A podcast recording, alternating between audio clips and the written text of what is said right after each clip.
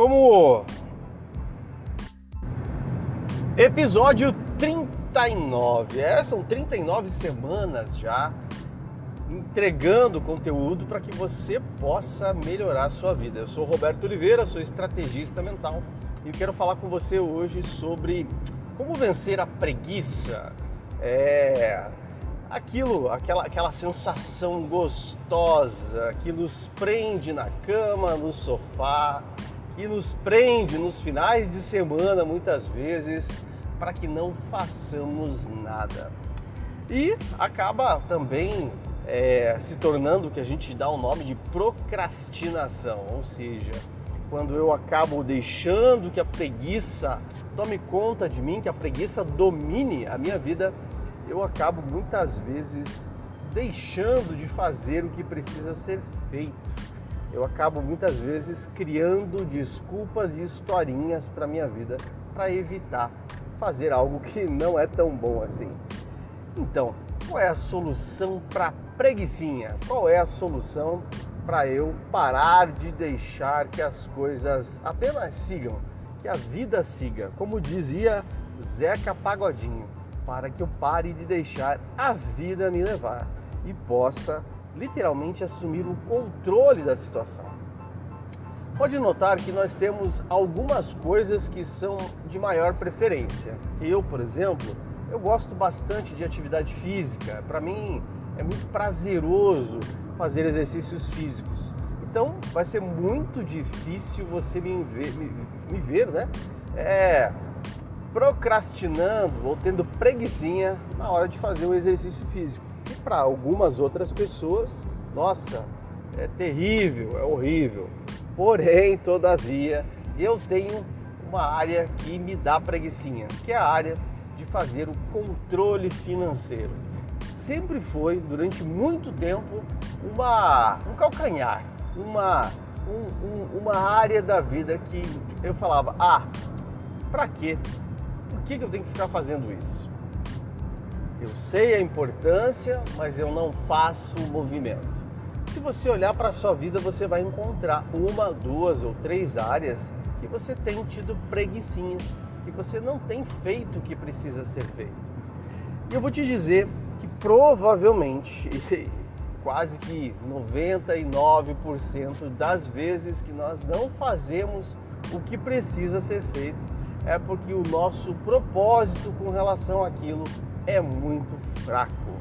Ou seja, a história que eu conto para mim mesmo sobre a importância desse ato desse comportamento ou dessa atitude é muito fraca, é muito infantil até.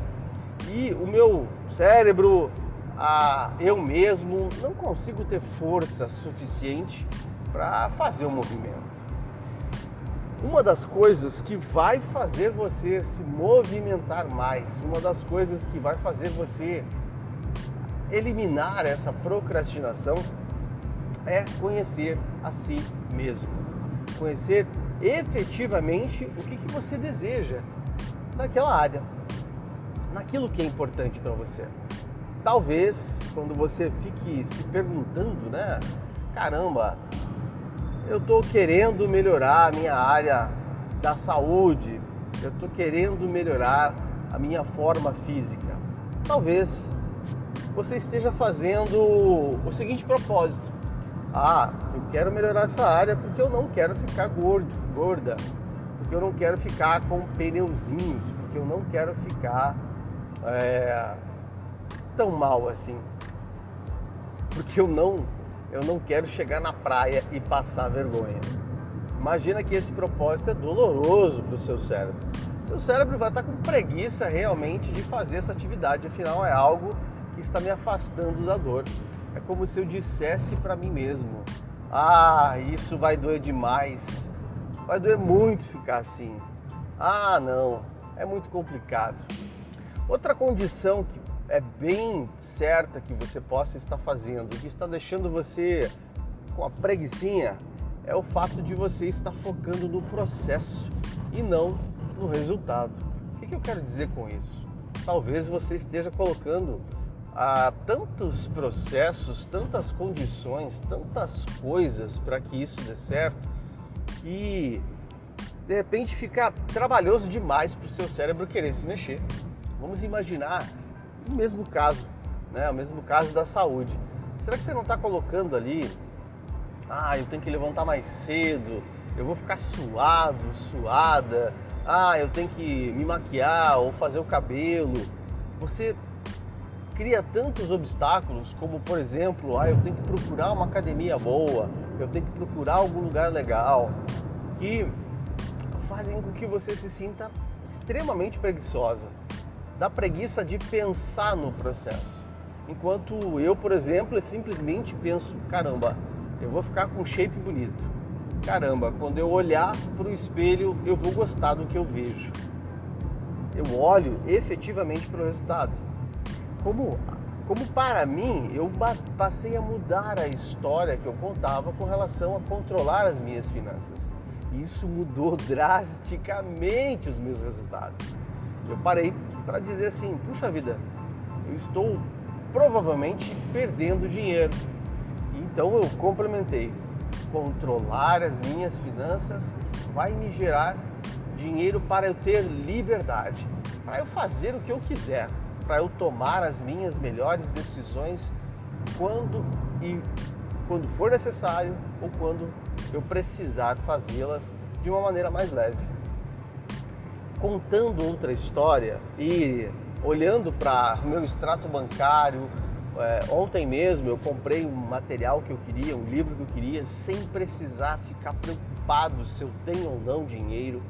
Tudo isso modifica a sua estrutura mental.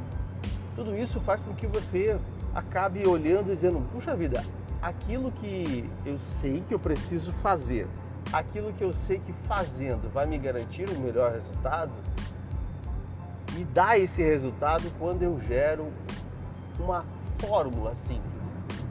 Olhar para o resultado que você vai ter lá na frente de uma maneira positiva. Olhar para o resultado de uma forma que seja interessante. Vamos imaginar que você vai é, almoçar ou jantar num restaurante diferente, um restaurante fino. O prato ele é caro, a conta vai ser alta. Então todos os detalhes, desde a recepção do garçom, a mesa, a decoração do ambiente, a apresentação do prato que você escolheu, vão contar pontos porque você vai pagar caro, mas você vai dizer a experiência foi incrível.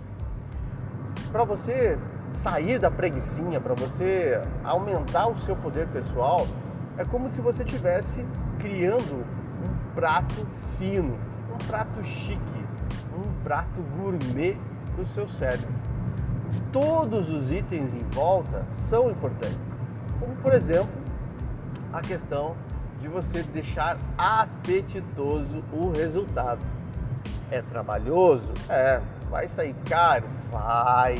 Mas a experiência que você oferece para o seu cérebro é muito importante. É maior ainda, é mais incrível. Então, pega esse podcast agora e faça a seguinte tarefa. Olhe para as cinco áreas da vida, né? Você vai olhar para área de saúde, que engloba corpo, mente, a parte emocional. Você vai olhar para a carreira, que é o seu propósito de vida, onde você está, o trabalho que você faz. Você vai olhar para finanças, o dinheiro, a, a quantidade de dinheiro que você tem, que você investe, que você poupa, como você está gastando o que você gasta, o que você tem, e você vai olhar para relacionamentos, e da forma mais ampla possível a parte de família, a parte de é, amigos, a parte de afeto, amor, intimidade, sexo. Você também vai olhar para a última área, que é a sua conexão com o divino, com o seu eu maior, com a sua espiritualidade. E aqui você coloca inclusive com você mesmo, a sua conexão com você.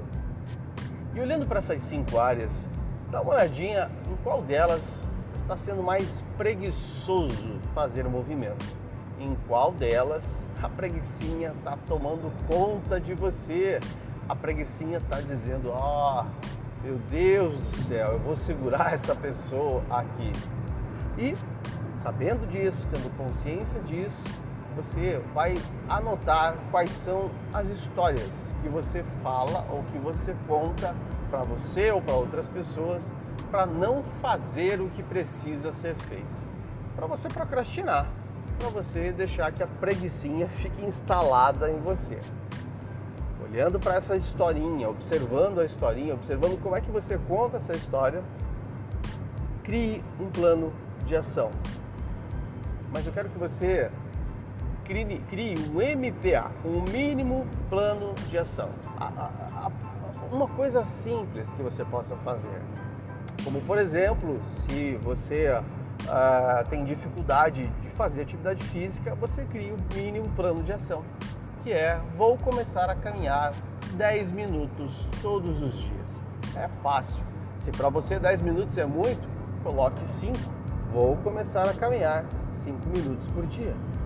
MPA, mínimo plano de ação. O mínimo, o básico, o simples. Coloque isso, coloque isso e ao colocar esse mínimo plano de ação, crie então uma